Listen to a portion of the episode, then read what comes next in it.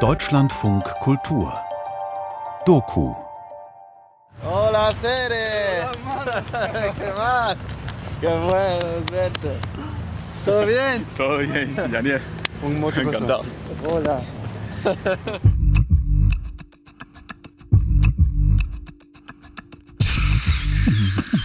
Voice Versa. Sprachen auf Arbeit. Mein Name ist Dominik Jalö. Ich bin der Host von diesem Podcast-Projekt von Deutschlandfunk Kultur und dem Goethe-Institut. Ihr hört jetzt Folge 5 der zweiten Staffel. Lasst mich euch ein Märchen erzählen. Wir sehen einen Flughafen, einen zerknitterten C1-Sprachtest, der über die Straße weht, die Haltestelle Charité Berlin Mitte, eine Menschentraube bei einer Wohnungsbesichtigung. Hm, Moment, klingt das für euch nach einer Szenerie für ein Märchen? Also ich denke da ja eher an Fabelwesen wie Schneewittchen oder den bösen Wolf oder Rotkäppchen. Also irgendwas, was fabelhaft ist und nie wirklich wahr werden wird. Märchen können aber auch sehr realistisch sein und auf ganz andere Weise unglaublich. Was für uns in Deutschland total realistisch ist, ist in anderen Teilen der Welt eben so unwahrscheinlich wie ein Märchen von den Gebrüder Grimm. Von einem so unglaublich wahren Märchen erzählt euch Hukasz Tomaszewski, den ich heute auch im Studio begrüße. Fangen wir aber erstmal an mit seiner Story El Sueño Alemán, Dr. Vegas Deutschlandmärchen. Und die beginnt vor zehn Jahren mit Nina. Ja, ich bin Nina, ich bin 28 und habe die letzten Jahre in Berlin Medizin studiert. Das letzte Jahr vom Studium ist ein praktisches Jahr, das heißt, man arbeitet ein Jahr im Krankenhaus und davon habe ich einen Teil auf Kuba gemacht. Ich kenne Nina schon eine Ewigkeit. Ich bin mit ihr zur Schule gegangen und nach dem Abi durch Mittelamerika gereist. Auch in der Uni-Zeit teilen wir denselben Freundeskreis. Im September 2010 erzählt sie mir von ihrem Praxissemester auf Kuba. Ich spüre, dass es irgendwann eine Geschichte werden könnte und nehme sie auf. Mit Kuba gibt es hier einen Austausch von der Charité und da habe ich mich beworben und war dann vier Monate lang in der Chirurgie in Havanna und habe da mitgearbeitet im Krankenhaus. Ja, erstmal die Bedingungen sind natürlich anders. Es fehlt da an sehr vielen einfachen Sachen und dadurch ist dann der ganze Alltag ziemlich schwierig. Und dadurch sind aber die Ärzte extrem gut ausgebildet und auch sehr fähig dazu, immer wieder zu improvisieren. Dann äh, hast du ja auf Kuba deinen jetzigen Freund kennengelernt. Genau, den habe ich gleich am ersten Tag kennengelernt. Und da er auch schon vorher Kontakt hatte mit vielen anderen deutschen Austauschstudenten, konnte er sich so ein bisschen hineinversetzen, wie man sich fühlt und hat mir ganz viel gezeigt und erklärt und war so der einzige von den Ärzten, der mir so ein bisschen den Anfang erleichtert hat. Genau, wir haben zuerst zusammen gearbeitet und dann hat sich daraus ziemlich schnell mehr ergeben. Dr. Janier Vega, damals 31, und Nina werden ein Paar. Sie überlegen, wie eine gemeinsame Zukunft aussehen könnte aber das ist verdammt kompliziert. Es war von vornherein klar, dass er aus dem Land nicht ausreisen darf und dass er mich nicht in Deutschland besuchen kann, weil auf Kuba alle Ärzte und auch so bestimmte Berufsgruppen dürfen aus Kuba nicht ausreisen, selbst wenn sie sich mit einem Ausländer verheiraten würden, um einfach zu gewährleisten, dass die ganzen Fachkräfte nicht aus dem Land gehen. Also die erste Idee war, dass er eine Mission macht. Das ist ein Auslandseinsatz. Da schickt der kubanische Staat die Ärzte in andere Länder, zum Beispiel Venezuela oder Haiti. Und auf diesem Weg versuchen halt immer wieder Ärzte, das Land zu verlassen. Und dann ist uns aber ziemlich schnell klar geworden, dass es sehr riskant ist. Er dann auch nie mehr zurück nach Kuba kann, weil er dann illegal ist. Solange Nina und Janier keine Lösung finden, pendelt sie zwischen Berlin und Havanna. Anderthalb Millionen wohnen in der Stadt Straßen und kalte Häuser hat. Anderthalb Millionen Menschen, groß und klein, und dennoch ist ein jeder mittendrin allein.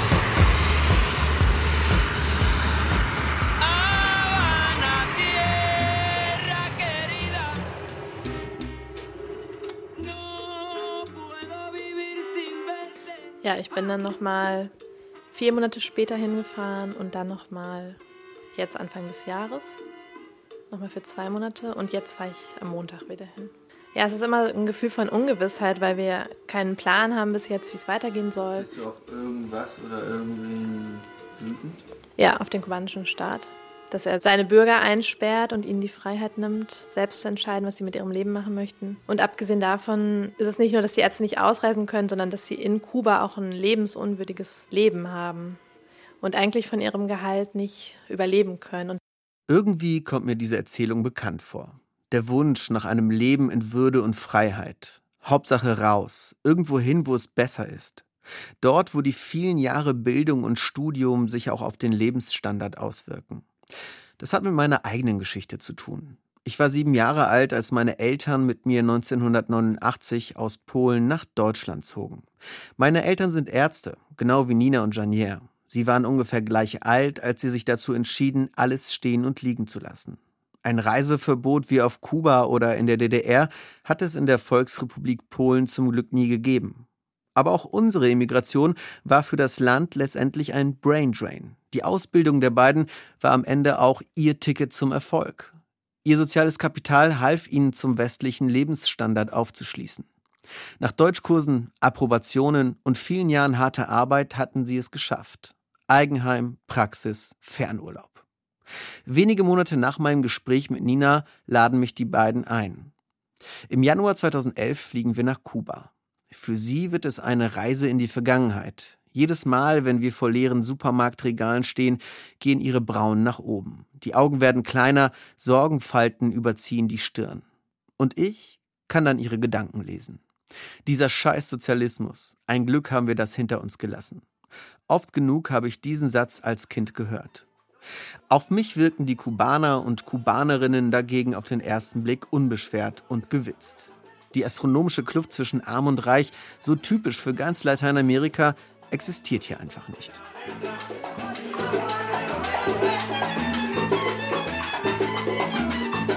Den ersten Abend verbringen wir bei Live-Musik im Patio der legendären Egrem Studios. Meine Eltern, ich und Ninas Freund, Dr. Janier Vega.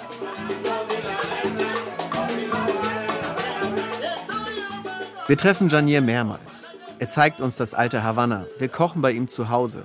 Er erklärt mir die Besonderheiten seiner afrokubanischen Yoruba-Religion.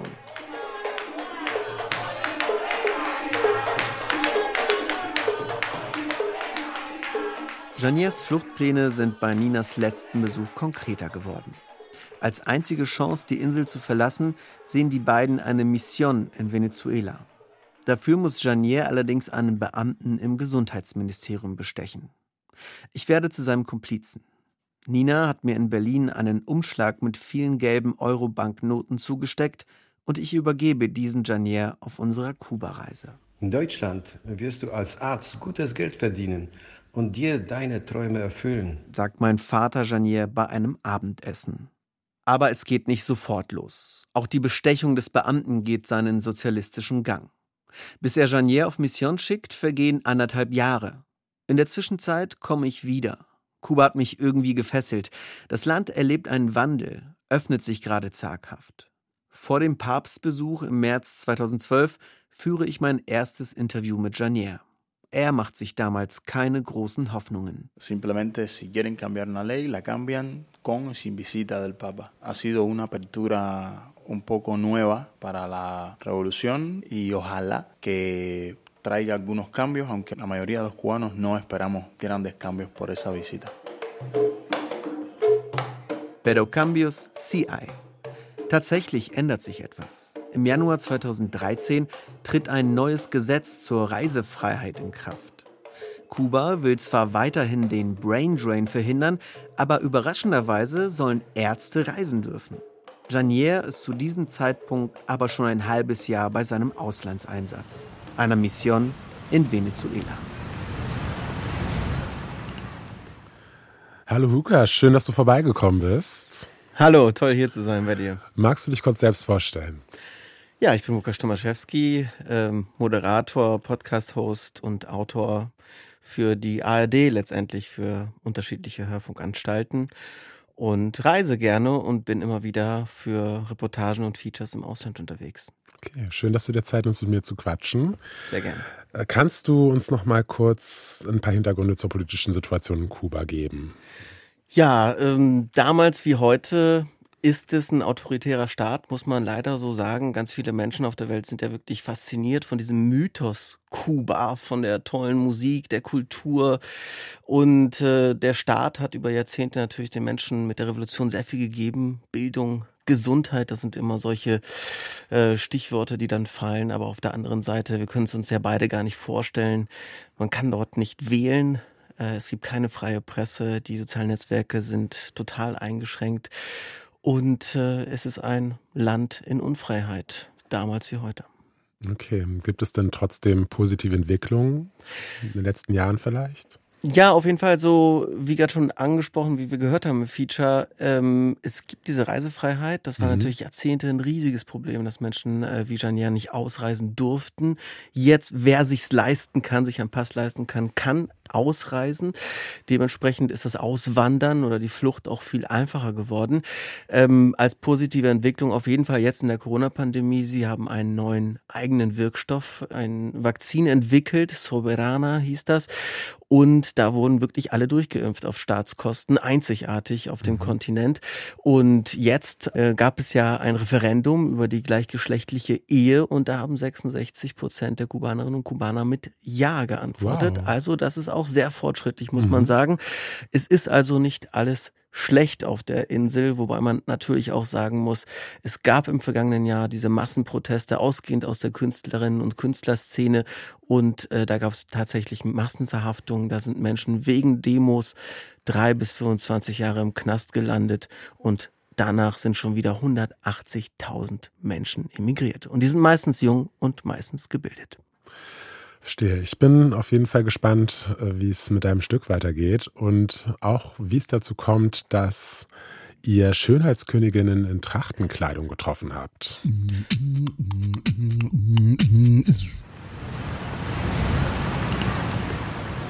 Im März 2015 berichte ich aus Caracas über die venezolanische Wirtschafts- und Versorgungskrise und treffe Janier. Hola, Sere! Qué bueno verte.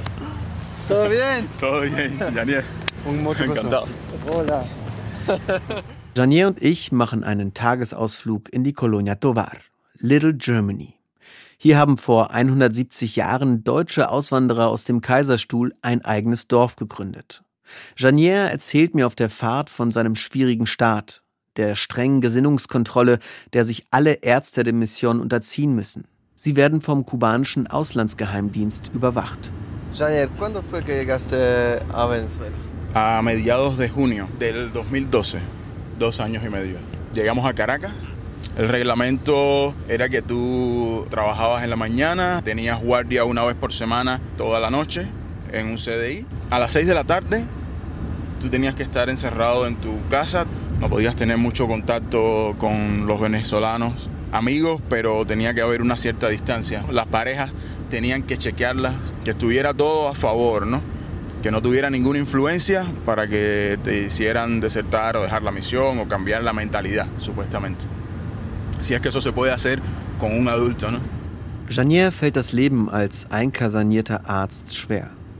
Er trifft Venezolaner, engagiert sich in lokalen Gesundheitskampagnen und bricht damit die strengen Regeln der Mission.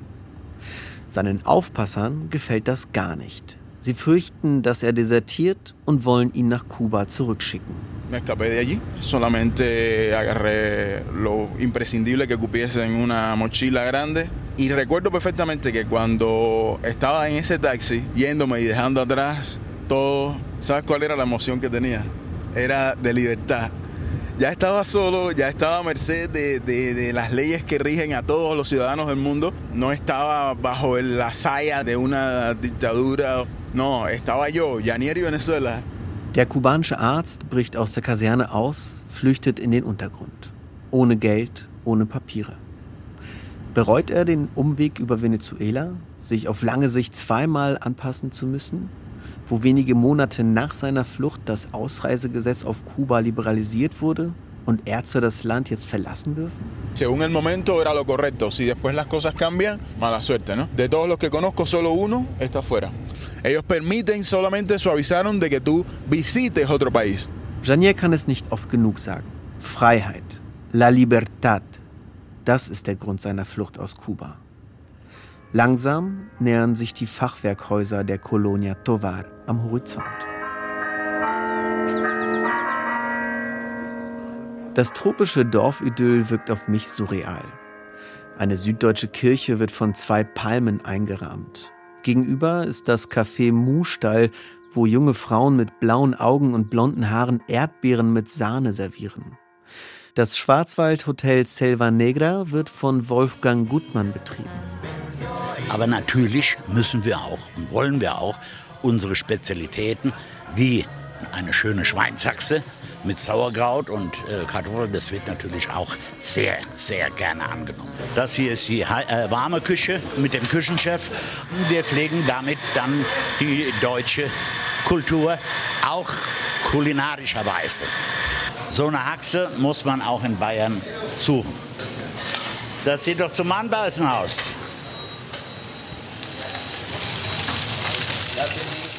Jetzt kann ich Ihnen noch mal da vorne die, das Bild zeigen vom Bundespräsidenten, als der hier war. Das war 1996.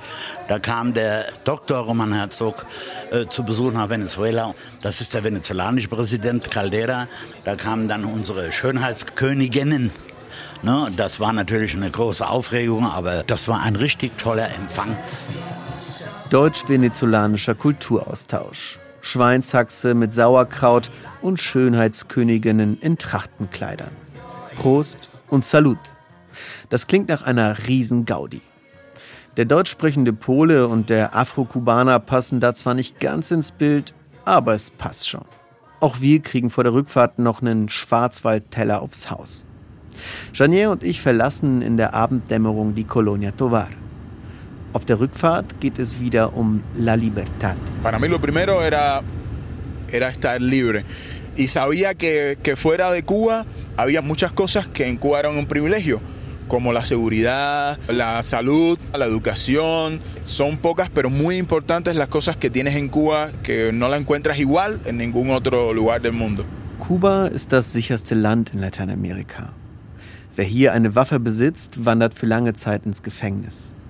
In Venezuela ist es andersrum. Caracas ist die gefährlichste Stadt der Welt. Schusswaffengebrauch auf offener Straße gehören hier zum Alltag dazu. Die Umstellung auf ein Leben im permanenten Ausnahmezustand war schmerzhaft, erzählt Janier. El hecho de estar caminando y estar mirando para atrás a ver si te están siguiendo o no, porque te matan por un par de zapatos, por una chaqueta, ese cambio es muy, muy, muy brusco. Cada noche escucho disparos Ahora voy a llegar a Berlín los primeros meses, tengo que readaptarme porque voy a estar mirando alrededor, hacia arriba y hacia abajo todo el tiempo. Doch bis Berlin ist es noch ein langer Weg. Und das merkt Janier am nächsten Tag beim Beratungsgespräch im Goethe-Institut. Hallo. Hallo, ich heiße Janier und äh, ich äh, möchte hier studieren. Aha. Ich glaube, das ist äh, das beste Institut. Ja, ja. Vielen, vielen Dank. Wie lange lernen Sie Deutsch? Ich hatte einen Lehrer, einen Privatlehrer, mhm. ungefähr zwei Jahre, aber nicht täglich, ja. zweimal pro Woche. Okay. Ich äh, habe zwei Jahre hier in Venezuela. Aha. Ich vergesse alles. Oh, so. gut. Ah, ich kann auch Spanisch, ja. Sie Meine Freundin Spanisch ist Deutsche. Und äh, wir haben fünf äh, Jahre. Mhm. Wir wollen treffen Aha. und ich hoffe sehr bald dort sein. Ich möchte sprechen gut. Was sind Weil Sie von Beruf? Ich bin Arzt. Sie wollen arbeiten in Deutschland? Ja. Als Arzt? Als Arzt. Da müssen Sie noch ein bisschen mehr lernen. Ich denke, Sie schaffen wahrscheinlich ein Niveau A1. Okay. Und als Arzt brauchen Sie mindestens B2. Aber Sie können natürlich erst einmal hier äh, beginnen. Dazu sollten Sie einen Einstufungstest machen. Ja, ich werde das machen. Sehr schnell. Machen Sie Vielen das. Danke. Dankeschön. Angenehm. Tschüss. Janier wird die Kurse in Caracas nicht mehr besuchen. Seine Arbeitszeiten und das geringe Einkommen erlauben es einfach nicht. Noch behandelt Janier auf Spanisch in einer privaten Dialyseklinik. An meinem letzten Tag zeigt er mir seinen Arbeitsplatz. Ich hole ihn um 6 Uhr morgens zu Hause ab. Er wohnt bei einer älteren Krankenschwester. Señora Ana. Sí, aquí vivimos yo, la señora Ana, que es la dueña del apartamento, y uno de los nietos. Ya hay una especie de rutina en la mañana ya, eh, hace su café. Aquí entonces prepara el agua y me lo deja. Este es el cuarto de Janier. Se adaptó a mi familia y bueno, lo tenemos aquí como un familiar más. Mi cama y junto a la cabecera está un mueble donde tengo mis santos, donde tengo a Changó, o Batalá, Ochun, Yemayá. Eso me recuerda a mi Habana y todo el tiempo me da la esperanza de que volveré un día cuando todo sea diferente. 6.30 Uhr. Anna, Janier und ich öffnen die drei Gittertore im Flur und steigen in den Fahrstuhl, der uns auf den Parkplatz des Wohnblocks bringt. Dort wartet schon Annas Sohn, der uns ins Krankenhaus fährt. Janier erzählt mir vom aktuellen Stand seines Visa-Antrags für Deutschland. Hablando con Nina, me dio ella a mí otra noticia. Ella había estado tratando mediante algunos abogados hablar en la embajada como un caso excepcional para mí y me dijo, la embajada me mandó un mensaje donde dice que analizaron tu caso, te van a otorgar la visa aunque no tengas los sellos del pasaporte. Ich hoffe vielleicht, mh, Julie, dort sein. Nach zweieinhalb Jahren in Venezuela, mehreren Vorsprechen bei der deutschen Botschaft, Ninas Engagement über Anwälte und über die Umwege der Amigo-Wirtschaft ist es also schließlich soweit. Janier bekommt zunächst von der kubanischen Botschaft einen richtigen Reisepass ausgestellt. Die venezolanische Migrationsbehörde gibt ihm seine Aufenthaltserlaubnis und dann erst bekommt er das grüne Licht für ein Visum in Deutschland. 7 Uhr. Ankunft im Krankenhaus. Buenos días. ¿Cómo está? ¿Cómo está, señor René? Beim Eintritt ins Krankenhaus ist Janier blitzartig in seinem Element. Er wirft sich seinen Arztkittel über und hängt das Stethoskop um den Hals. Die morgendliche Visite beginnt. Buenos días, señora Hilda, ¿cómo está? Ahí, muy bien. Dolores, malestar. ¿Calambres ha tenido en el día de ayer o algo? No he tenido. Ah, bueno. Desde que estoy baja de peso no tengo calambre. Aquí veo que tienes bien la tensión. Tienes 141.50 y traíste poco líquido. Traíste un kilo 400 nada más. Para una ganancia interdialítica está muy bien. Tienes el flujo bastante alto. Y te quedan dos horas y media nada más de diálisis. Perfecto. Hilda es una de las pacientes que siempre me pregunta por Nina. Sí, por su jeva. Chévere la muchacha. ¿Cuándo viene otra vez? Ah, espero que sea yo quien la visite ahora. Ah, es verdad. Eh, yo espero ya dentro de poco estar yendo a Alemania para vivir ya con ella definitivamente. Tenía una noviecita así. que la goza. Also es geht langsam bergauf für Janier, Schritt für Schritt. Aber worauf ich gerade so gestoßen bin, was ich erschreckend finde, ist, dass sein Gehalt so gering ist, dass er sich noch nicht mal einen Deutschkurs leisten kann. Kannst du dazu was sagen, wie das sein kann als Arzt? Die Gehälter in Venezuela, in dem Land, wo es mit auch die höchste Inflation der Welt gibt, wo du das Geld in einem Tag verdienst und eine Woche später ist es dann nur noch die Hälfte wert. Da musst du schon wirklich ein gutes Einkommen haben, um beim Goethe-Institut einen wirklich guten Kurs besuchen zu können. Ich denke, ich kann jetzt keine Zahlen nennen, aber es werden so zwischen 100 und 200 Dollar im Monat sein. Und das können sich wirklich nur die, ja, die gehobenere Mittelschicht aufwärts leisten. Okay. Aber interessant, dass äh, dort eben Ärztinnen nicht zu dieser Schicht gehören. Ne? Ja, okay. Auch eine andere total ähm, groteskes Bild, finde ich, diese deutsche Enklave, äh, also dieses Schwarzwaldhotel. Kannst du Ja. dich daran noch erinnern, was du da für Gedanken zu hattest? Ja, das war wirklich wie aus einem Comic entnommen, ja. Also es war völlig verrückt. Du fährst aus Caracas und ja, in diesen Breitengraden gibt es halt einfach als Obst Maracuja, Papaya, Mango. Und dann kommst du da hin und da gibt's Mirabellen, Erdbeeren, äh, unterschiedliche Sorten von Rettich, Sahne, deutsches Bier und natürlich Fachwerkhäuser. Völlig skurril. Und dann wirklich auch das, was ich beschrieben habe junge Mädchen in Dirndl mit glatten blonden Haaren und blauen Augen, die schon so äh, blau sind, weißt du, wie von so einem Husky, wo du Okay. dir so denkst, okay, that's scary. Wow. Also schon einfach ein totaler ähm, ja, Gegensatz zu den Tropen, wo du eigentlich bist in, in Venezuela. Ja. Also nicht anständig integriert, würde ich sagen. Ja, die haben ihr eigenes Ding gemacht. Ja, haben ihr eigenes Ding gemacht. Okay. Im nächsten Teil ist es nun endlich soweit. Janier geht nach Deutschland. Und das bringt nicht nur erfreuliche Ereignisse mit sich. Wenige Monate später beginnt endlich das Deutschlandmärchen des Dr. Janier Vega. Nina und er haben es nach jahrelangem Papierkrieg mit den Behörden in Kuba, Venezuela und Deutschland tatsächlich geschafft. Janier erhält die deutsche Staatsbürgerschaft. Doch auf den Höhenflug folgt der Absturz. Janier schafft die nötigen Sprachkurse nicht. Stufe C1. Nach drei Anläufen entscheidet er sich erst einmal anders über die Runden zu kommen. Als Kellner, als Essenslieferant, als Altenpfleger. Je mehr Zeit vergeht, desto unwahrscheinlicher wird Janiers Rückkehr in seinen Beruf. Die Ehe mit Nina zerbricht und im Berliner Winter vereisen die Straßen für den Essenslieferanten mit Medizinexamen. Aber Kubaner sind Überlebenskünstler und Janier ein Stehaufmännchen. Wir treffen uns im April 2022. Guck mal, wie geht's? Vuelta, sehr gut. Du bist schon lange unterwegs, oder? Ja, sie ist meine letzte Patientin. Wann fängst du an? 6 Uhr. Bei Frau Binet äh, besonders ist, sie hatte äh, Darmkrebs und deswegen hat sie eine Stoma, Anusbretter. Okay, und ich darf mitkommen, ja? Ja, klar. Sie Okay, sehr Bescheid. gut. Hallo. Hallo. Guten Tag. Guten Tag. Gehen wir hier, ne? Ja. Setzen Sie sich ruhig. Sie wissen ja, dass ich operiert bin, nicht? Wog nur noch 35 Kilo mit Jani. Da bin ich wieder aufgepäppelt. Jetzt wiege ich 47 Kilo. Gehen wir in, in Zimmer.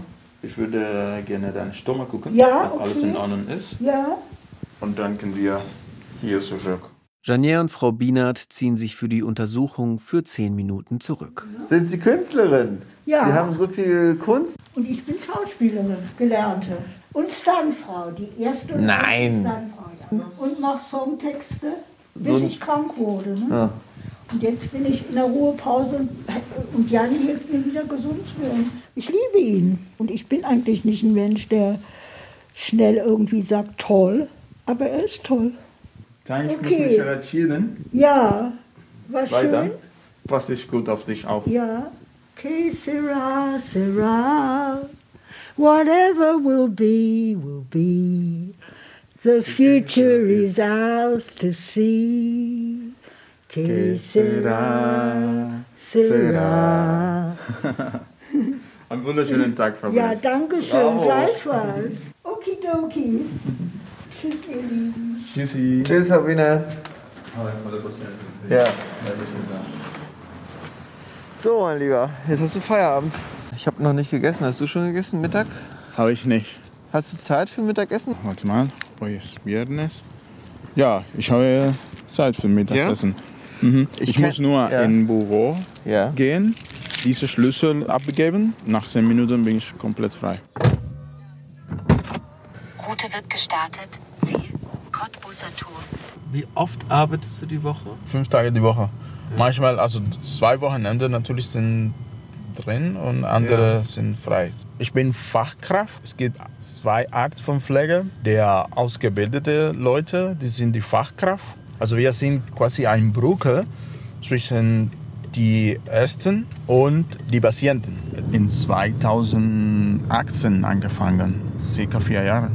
Ich habe dazwischen ein paar Pause gemacht, weil ich musste zum Beispiel diese Arztkurs machen. Ja, bestimmte Sachen, die ich brauchte für die Approbation als Arzt. Warum kannst du in Deutschland nicht als Arzt arbeiten? Also natürlich, die Sprache spielt eine große Rolle. Man braucht ein mindestens C1-Niveau als Arzt arbeiten zu dürfen.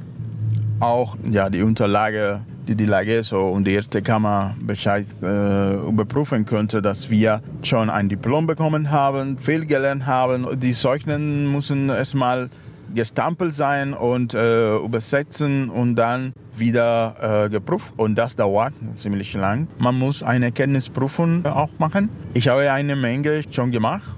Für mir ganz wenig jetzt. Den Sprachkurs mache ich immer noch. Ich glaube, die, die große Stein ist die Sprache. Cheers. À la salute. Vielen Dank. Kimchi mit Chinakohl. Kimchi mit Gurken. Koreanisch ist auf jeden Fall so Modeessen. Voll lecker. Ganz anders. Ich bin sehr schlecht mit dieser Mhm. Auch. chinesischen Gabel. Mit den Essstäbchen meinst du? Wie heißt das? Essstäbchen. Essstäbchen. Das heißt auf jeden Fall nicht chinesische Gabel. Was magst du an Berlin? Außer, dass man koreanisch essen gehen kann. Die Freiheit. Diese Multikulti, die besonders in Berlin ist. Das ist alles, alles gemischt und alles ist richtig. Das ist die Freiheit, die ich am, am besten schätze von Berlin. Eine von, von den Problemen, die Berlin hat oder in Deutschland und bemerke ich bei meiner Arbeit, die Einsamkeit ist so groß. Freiheit ist wunderbar, aber so, so einsam sollte man nie alt werden. Was sind deine Ziele in Berlin? Beruflich natürlich meine Approbation zu bekommen und Als eine Arzt gute zu arbeiten. als Arzt und eine Welche Spezialisierung? Allgemeinchirurgie. Aber ich glaube, jeder Fach in Medizin ist auch ganz gut und wunderbar. Si comparas la medicina cubana con la medicina alemana, Creo que en cuanto a conocimiento están muy a la par. Pero hay una cosa muy importante que veo aquí y es que los médicos no te examinan prácticamente, es un poco anónima, es contratiempo. El médico alemán depende mucho de la tecnología y el médico cubano no. El médico cubano con un esteto, solo sus manos, su cabeza, con el conocimiento eh, clínico que aquí no es que no se tenga, pero no se aplica. Aber auf der anderen Seite man muss richtig verdienen, was man brauchen verdienen. Ein Arzt in Kuba verdient 20 Euro pro Monat.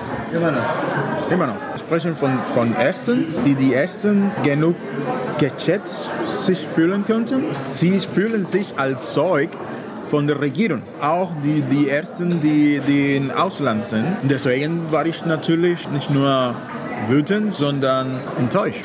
Aber in Kuba, du verdienst ganz wenig und du kannst eigentlich gar nichts sagen. Über gar nicht kannst du dich beschweren. Wie das Gesundheitssystem gebaut wurde, es ist gut strukturiert für die Patienten, aber nicht für die Ärzte, Schwester und Pfleger. Pass mal auf. Ich kann das nicht angucken, dass du immer noch nicht geschafft hast aufzuessen. Danke. Tschüss, Ciao. Freunde. Mach's gut. Ciao. Danke, tschüss. Hast du gerade Gracias gesagt? Ja. cool. Estamos hablando español. Bilingüe, ne? Das war Sueño Alemán, Dr. Vegas Deutschlandmärchen von Hukas Tomaszewski, der auch hier bei mir im Studio sitzt. Irgendwie hat deine Geschichte ja einen bittersüßen Ausgang, Hukas. Wie geht's Jania heute? Hast du noch Kontakt zu ihm? Ja, wir sind befreundet tatsächlich. Und äh, Janiers Geschichte ist eine Geschichte mit Happy End tatsächlich. Mhm. Also er hat jetzt vor kurzem seinen Job als Arzt bekommen. Endlich, nach acht Jahren. Das ist das, was noch nicht erwähnt wird in Mhm. diesem Stück. Und ich bin wahnsinnig stolz auf ihn. Er ist wahnsinnig stolz auf diesen Job. Er weiß nochmal auf Kuba, hat seine Eltern besucht. Und nach acht Jahren in Deutschland hat er es doch geschafft. Wie schön, das zu erfahren. Und vielen Dank für deine Zeit und die Einblicke in dein Stück. Sehr gern. Tschüss, mach's gut. Hasta la próxima.